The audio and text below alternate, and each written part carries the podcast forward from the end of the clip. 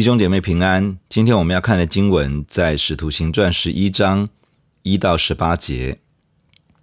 使徒和在犹太的众弟兄听说外邦人也领受了神的道，及至彼得上了耶路撒冷，那些奉割礼的门徒和他争辩说：“你进入未受割礼之人的家，和他们一同吃饭了。”彼得就开口把这事挨次给他们讲解说：“我在约帕城里祷告的时候，魂游向外，看见异象，有一物降下，好像一块大布，系着四角，从天坠下，直来到我跟前。我定睛观看，见内中有地上四足的牲畜和野兽、昆虫，并天上的飞鸟。我且听见有声音向我说。”彼得起来宰了吃。我说：“主啊，这是不可的。凡俗而不洁净的物，从来没有入过我的口。”第二次有声音从天上说：“神所洁净的，你不可当作俗物。”这样一连三次，就都收回天上去了。正当那时，有三个人站在我们所住的房门前，是从该撒利亚差来见我的。圣灵吩咐我和他们同去。不要疑惑，同着我去的还有这六位弟兄，我们都进了那人的家。那人就告诉我们，他如何看见一位天使站在他屋里，说：“你打发人往约帕去，请那称呼彼得的西门来，他有话告诉你，可以叫你和你的全家得救。”我一开讲，圣灵便降在他们身上，正像当初降在我们身上一样。我就想起主的话说。约翰是用水施洗，但你们要受圣灵的洗。神既然给他们恩赐，像在我们信主耶稣基督的时候给了我们一样，我是谁能拦阻神呢？众人听见这话就不言语了，只归荣耀与神，说：这样看来，神也赐恩给外邦人，叫他们悔改得生命了。昨天的经文记录了彼得在哥尼流家中的讲道。彼得在明白圣灵为什么把他带到哥尼流家中之后，就开口传讲耶稣基督的福音。彼得述说了神不偏待人，悦纳各国中敬畏主行义的人。神借着耶稣基督传和平的福音，首先邀请以色列人回转归向神。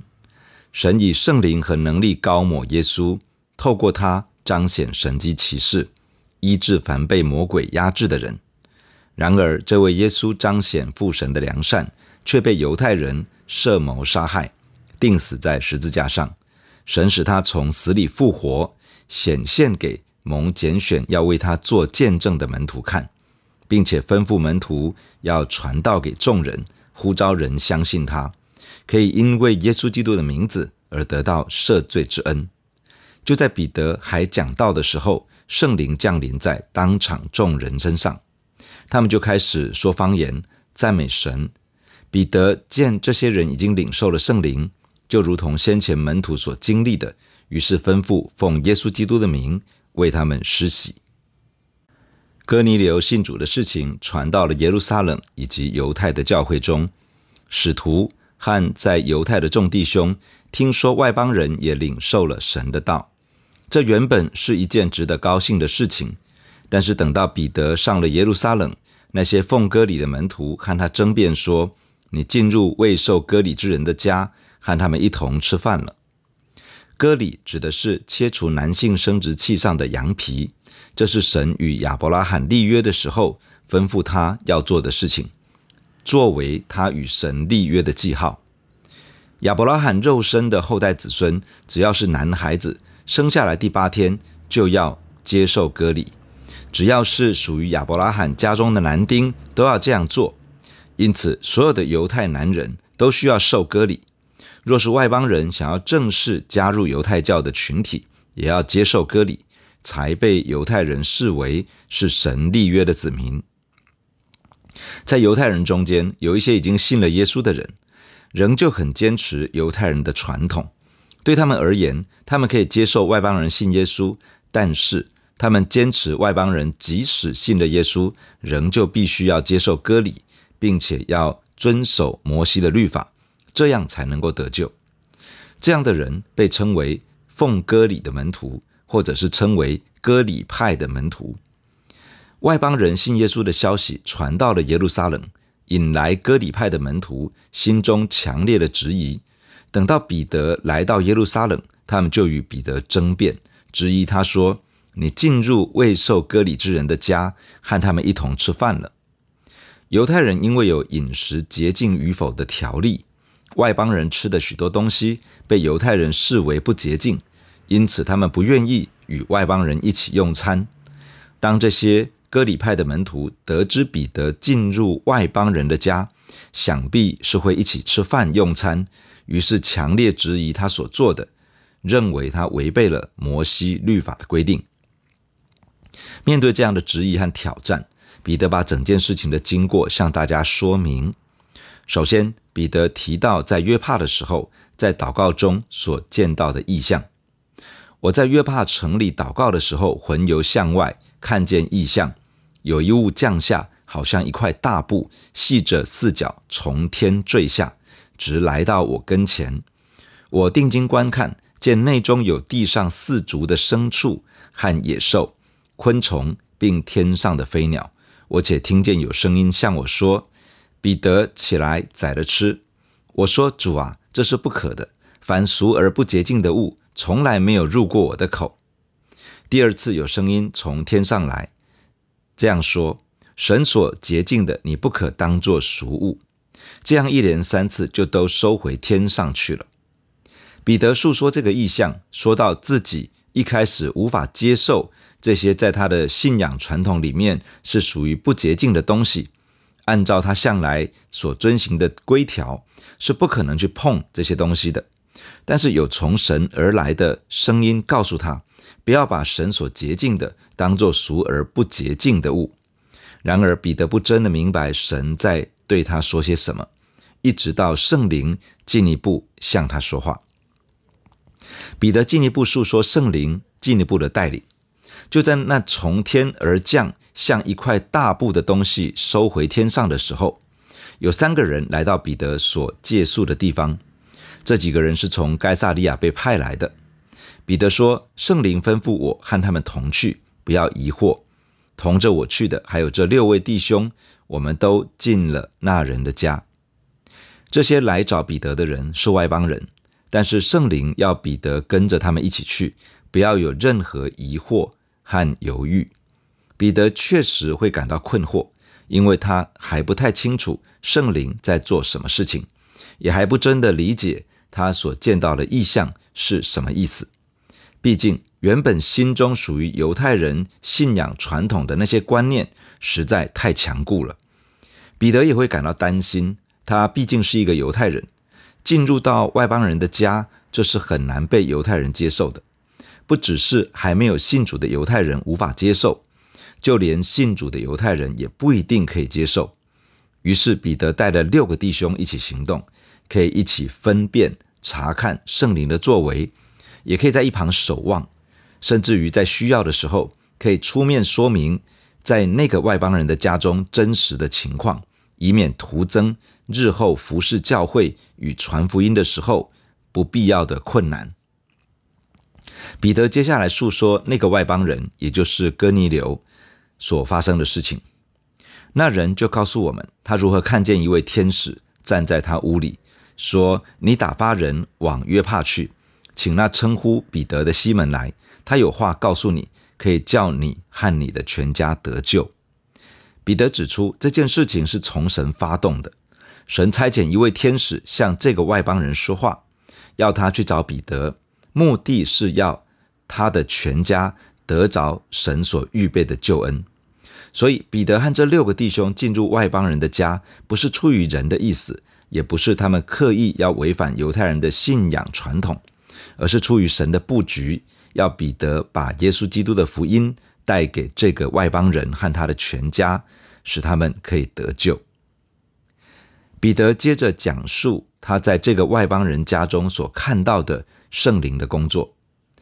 彼得这样说：“我一开讲，圣灵便降在他们身上，正像当初降在我们身上一样。我就想起主的话说：约翰是用水施洗，但你们要受圣灵的洗。彼得才开始传讲福音，没有多久，几乎是同时，圣灵就降临在这些外邦人的身上。这件事情让彼得十分的惊讶，同行的六位弟兄也觉得很稀奇。但圣灵真的是这样做了。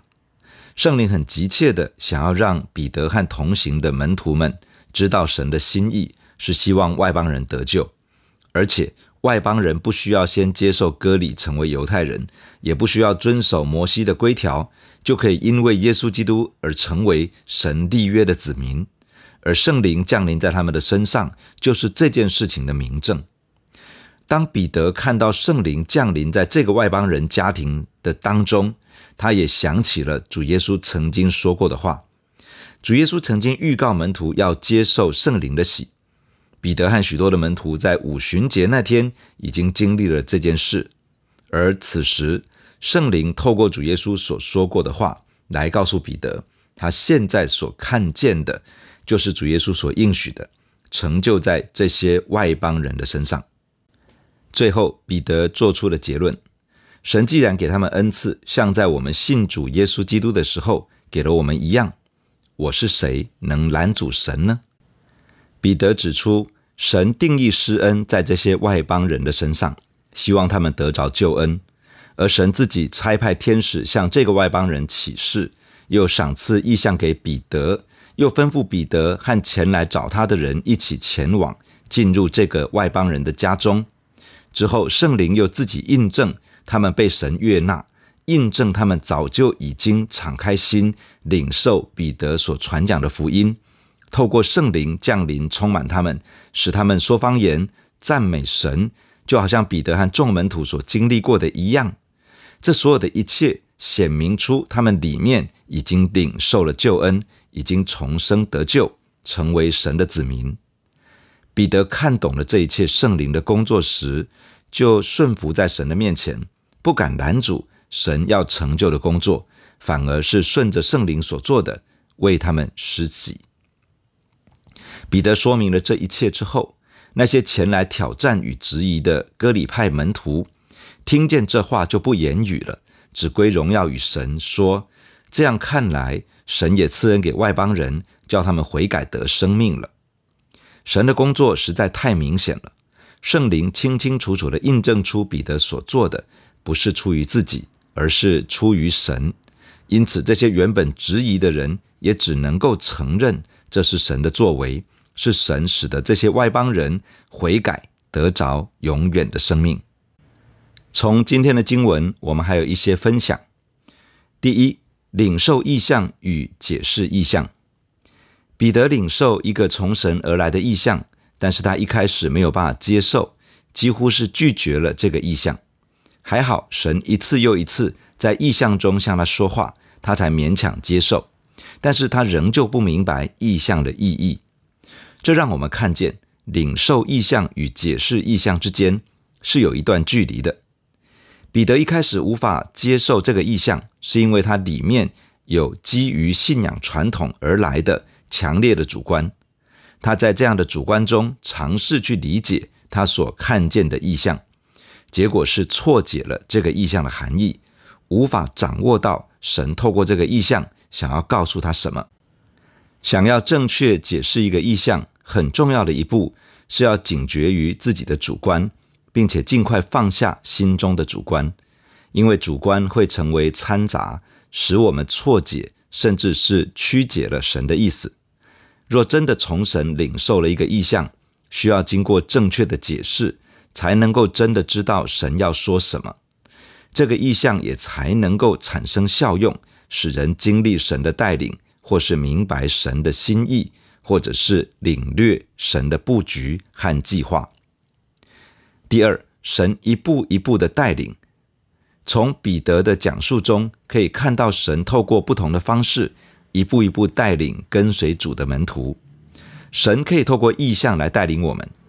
圣灵可以直接对我们说话来引导我们，神可以透过环境清楚的印证来带领我们，神可以透过他放在另外一个人心中的感动来印证我们所领受的感动，借此显明他的带领。神可以透过一个清楚的圣灵的作为如这些人领受了圣灵，让我们知道他的带领。神也可以透过主耶稣曾经对我们说过的话，也就是圣经上的话语，来提醒我们，显明他的带领。